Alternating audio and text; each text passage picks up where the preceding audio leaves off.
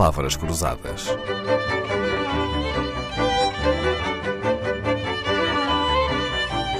Porque quase tudo é uma questão de semântica.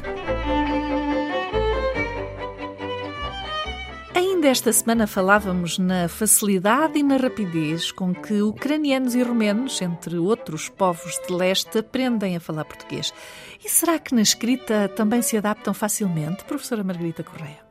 Uh, sim, eu acho que sim, que se adaptam facilmente. Eu lembro-me sempre do caso do meu marido. O meu marido era militar, morreu de resto ao serviço, e, e, e das, um dos desejos dele desde criança era ser, era aprender russo. Uh, o pai dele era, era membro do Partido Comunista e, uh, e transportava as edições clandestinas do Avante no meio dos fardos de algodão de norte entre o sul, entre Tomar e o norte e Matosinhos. E, e portanto, um, ele tinha esse desejo e teve Mas para aprender russo tinha que aprender um alfabeto novo, não era? Exatamente.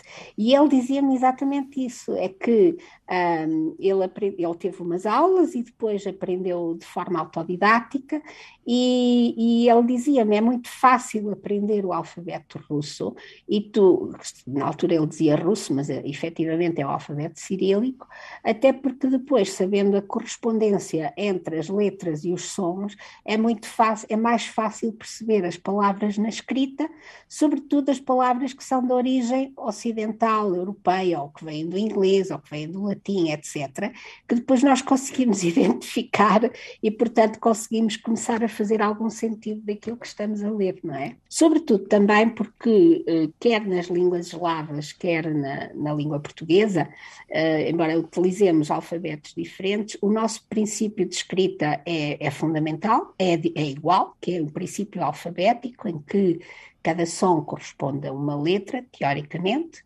e, portanto, é muito. Um, a partir do momento que essa. E, e além disso, as duas, uh, as várias línguas têm sistemas de base fonémica, isto é, em que a escrita, os, uh, os caracteres do alfabeto, pretendem reproduzir os sons, não é? E, e por isso, sabendo, quer dizer, tendo adquirido o código?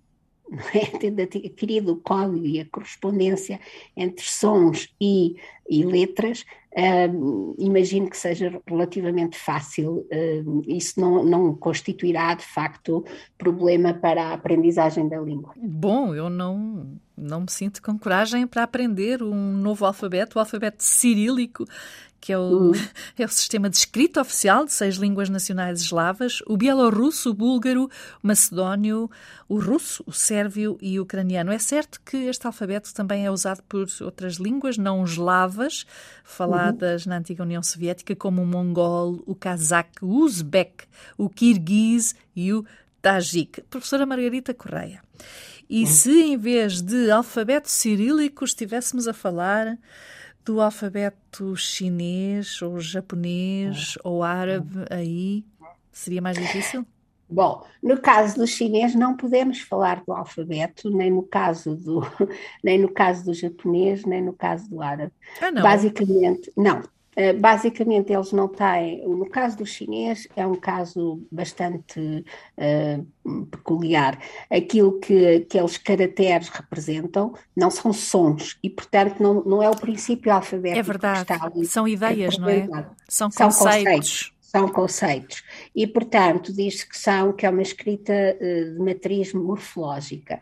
Uh, isso, é, isso é que é de facto, o grande desafio é conseguir aprender a ler e a escrever naquela. Eu já nem digo a escrever, a ler, naquela, naquela língua, porque é toda uma outra forma de expressar as coisas. No caso do japonês, há, há muitos trabalhos que, que, explicam que é uma língua em que se usam diferentes uh, silabários, diferentes uh, uh, silabários que são, são sistemas de escrita que representam não uma, uma, um som, mas uma sílaba não é? Uh, e em que eles aparecem misturados, inclusivamente com e com sinais, com caracteres chineses, kanji, e uh, ainda com uh, coisas em caracteres latinos, as palavras importadas com caracteres latinos. Pronto, dizem que há uma grande confusão. Eu, infelizmente, também ainda não, também não estudei japonês.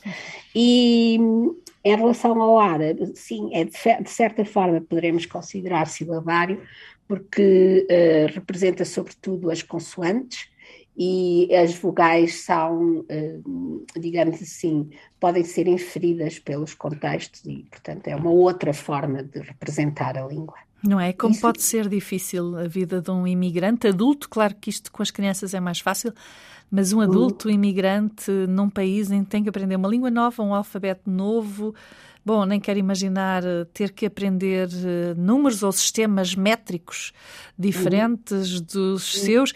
Eu pergunto-me, professora Margarita Correia, se pode alguém sentir-se em casa não falando a sua língua mãe? Hum, eu penso que não. Eu penso que. Um, Fica sempre a faltar mim, um bocadinho? É, porque na verdade a língua mãe significa que é aquela língua em que nós pensamos em que nós sonhamos, não é? Uh, eu tenho a felicidade de ter duas, que é o português e o espanhol. Eu sonho em espanhol muitas vezes e quando estou num país de fala espanhola, basicamente o meu português quase desaparece. Um, e é muito. São as línguas em que nós pensamos e em que nós sentimos e em que nós dizemos o mundo e a realidade que nos, que nos rodeia. Claro, é? e que acabam por moldar também a nossa personalidade, não é? Claro que sim. A professora Margarita Correia, professora da Faculdade de Letras da Universidade de Lisboa, foi na Universidade de Lisboa que se doutorou em Letras, Linguística Portuguesa, faz parte do Departamento de Linguística Geral e Românica, coordena o mestrado de Língua Portuguesa como língua estrangeira ou língua segunda. Publicou vários livros sobre a língua portuguesa e é desde 2018 presidente do Conselho Científico do Instituto Internacional da Língua Portuguesa. Temos que lhe agradecer ter vindo à Antena 2 para estas palavras cruzadas que são gravadas e sonorizadas por Leonor Matos e tocadas por Vitorino e João Paulo Esteves da Silva neste quinteto de cordas do disco Eu que me comovo por tudo e por nada. Palavras Cruzadas, um programa de Dalila Carvalho.